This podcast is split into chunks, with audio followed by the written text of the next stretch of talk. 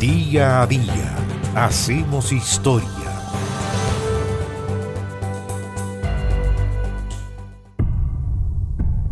El 9 de febrero del año 1881 murió Fedor Dostoyevsky, uno de los escritores rusos más leídos de la historia. Fedor Fyodor Dostoyevsky había nacido el 30 de octubre del año 1821 en Moscú y fue el segundo de siete hermanos. Su papá, Mijail, fue un médico militar que tras abandonar la milicia tomó un cargo en el hospital para pobres de la ciudad. En 1832, el doctor Dostoyevsky obtuvo el derecho de adquirir propiedades y sirvientes, pasando a ser dueño de dos aldeas y unas 100 personas en la provincia de Tula a unos kilómetros de Moscú.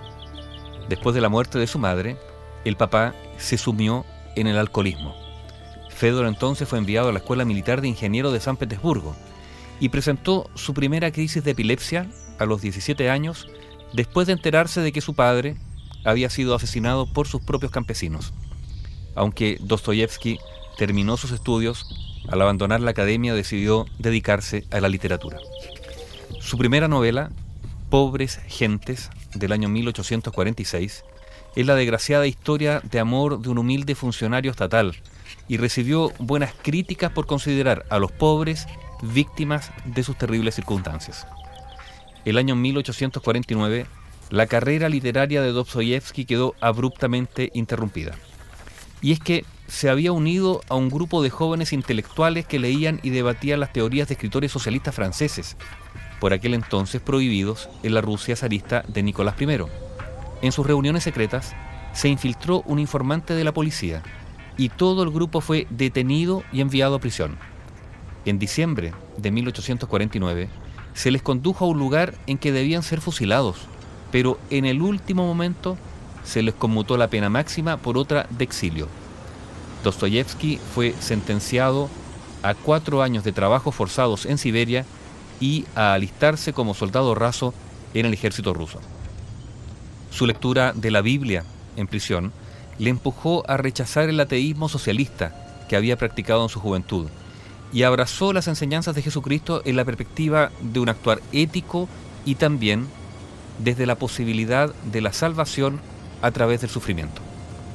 En la cárcel, la brutalidad que observó entre los más crueles delincuentes, pero salpicada a la vez por gestos de generosidad y por sentimientos nobles, le ayudaron a profundizar en su conocimiento de la complejidad del espíritu humano.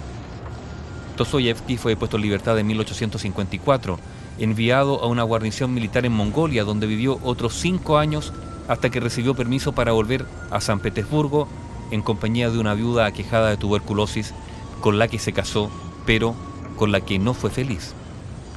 En San Petersburgo fundó con un hermano la revista mensual Tiempo, publicando en ellas diversos escritos como Memorias de la Casa de los Muertos, donde describió detalladamente las condiciones infrahumanas de los presos. Después de la muerte de su mujer en 1864 y también la de su hermano, cuyas deudas financieras se vio obligado a pagar, quedó prácticamente en la ruina. Y a cambio de un préstamo, se comprometió con un editor bastante poco escrupuloso, a quien se dio todos los derechos de sus obras si es que no le entregaba una novela completa en el plazo de un año. Y justamente dos meses antes de cumplirse ese plazo, Dostoyevsky le presentó El jugador, el año 1866, basada en su propia pasión por la ruleta. Para transcribir esa novela había contratado los servicios de una mecanógrafa, Ana Snitkina, con la que se casaría poco después y con la que sí sería feliz. Dostoyevsky se pasó los siguientes años fuera de Rusia para simplemente escapar de sus acreedores. Fueron años de pobreza, pero al mismo tiempo de gran creatividad. En ese periodo consiguió finalizar Crimen y Castigo, su obra más conocida, de 1866, y Los Endemoniados. Y cuando regresó a Rusia en 1873, había ya obtenido reconocimiento internacional. Su última novela, Los Hermanos Karamazov, se completó poco antes de su muerte. Fedor Dostoyevsky, el gran escritor ruso, murió el 9 de febrero de 1881 en San Petersburgo a los 59 años, víctima de una hemorragia pulmonar.